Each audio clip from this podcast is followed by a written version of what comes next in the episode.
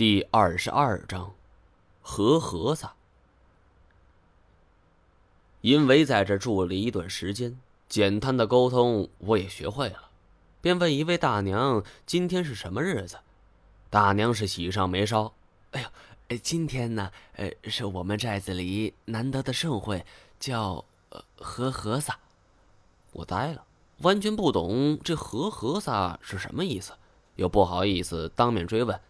于是便找到乐瑶，此刻他正在屋子里边，在一根长长的彩带上绑着绸花。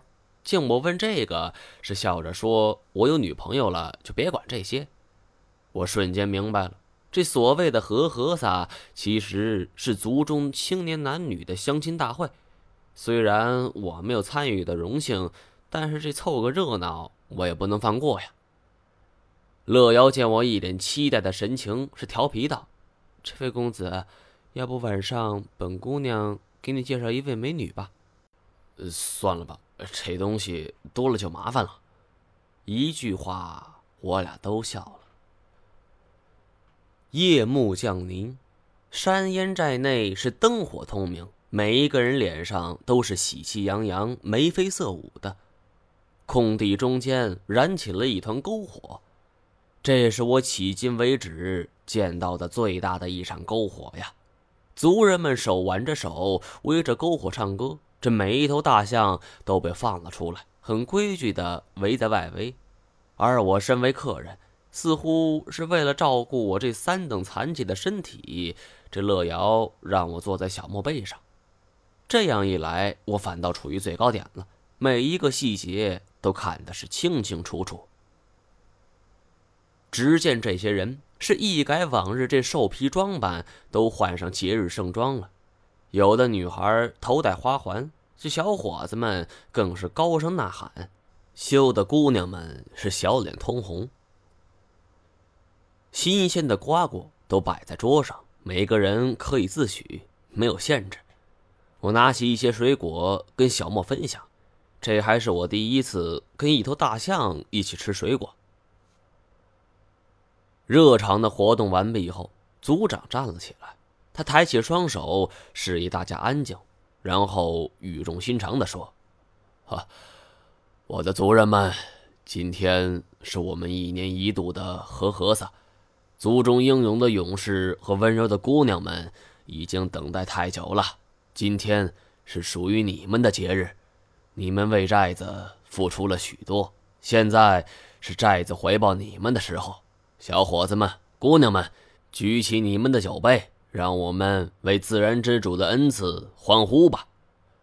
随着族长一声令下，所有人都端起了酒碗。离我最近的一个小伙子还主动伸长胳膊递给我一碗酒，我忙不迭地接了过来。就听族长是声音高亢：“各位，请！”在场众人应和：“呃，请！”我跟着大家将碗中酒是一饮而尽。山烟寨中的酒是用纯天然的野果酿成的，别有一番滋味。饮罢了开场酒，这和和撒的高潮也就开始了。按照规定，这小伙子们坐在空地东侧，姑娘们则全都坐在西侧。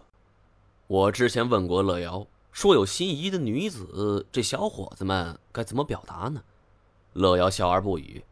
我此刻再问身边之人，他们对我说：“小伙子们要凭三样比赛来展示自己的本领。比赛项目全部完毕后，这姑娘们会主动过来，将头上花环给摘下，放在心仪的小伙子头上。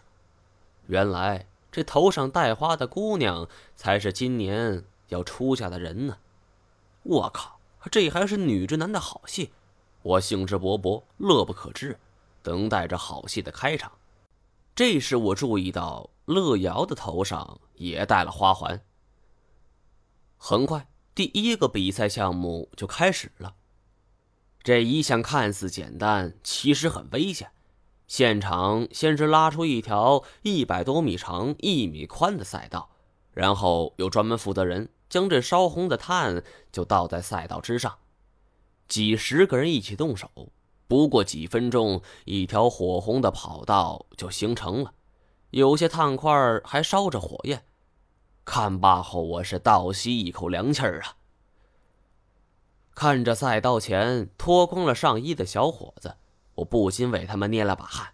这万一有个什么闪失，摔倒在赛道之上，那全身得被高度烫伤啊！随着组长一声令下，这比赛就正式开始了。七八个小伙子们是争先恐后，从一开始的齐头并进，到后来的名次鲜明，胜者是喜上眉梢，败者是垂头丧气。周围的围观群众们也是看得兴高采烈，喝彩声彼此起伏。值得一提的是，胜出者恰恰是乐瑶的仰慕者。那个瞪过我一眼的小伙子，我也是看得热血沸腾啊，巴掌是拍得山响。那个小伙子看到骑在象背上的我，不由又瞪了我一眼，这眼神中还透着一股杀气。我不觉打了一个冷战，这心里琢磨着，他为什么会对我如此敌视呢？不会是他误会我和乐瑶有什么吧？转眼间，这第二场比赛就又开始了。这个比赛项目非常简单粗暴，就是拼力气。这空地上放了五块大石头，从分量上来看，这每一块石头也不轻啊。即便是最小的一块，也有百斤左右。每一个上场选手都是虬龙肉结，这胳膊上都是肌肉大块啊。反倒是这乐瑶的仰慕者最为精瘦，我不禁是暗自捏了一把汗，并非我多高尚，而是想到万一这小伙子落选，那岂不是更恨我了？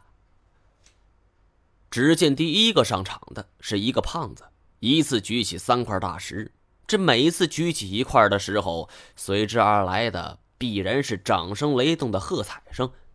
然而。随着第四块大石举到半空，他力道突然就耗尽了。这手一松，这石头砸入地面尺许深呢。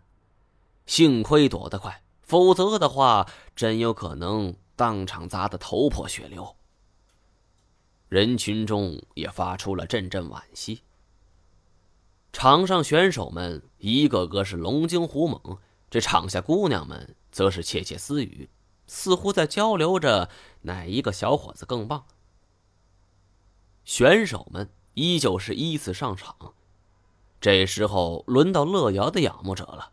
我特意留意了一下这个乐瑶的仰慕者，他是眼中带着光，双手合拢在一起，似乎是在为心上人祈祷。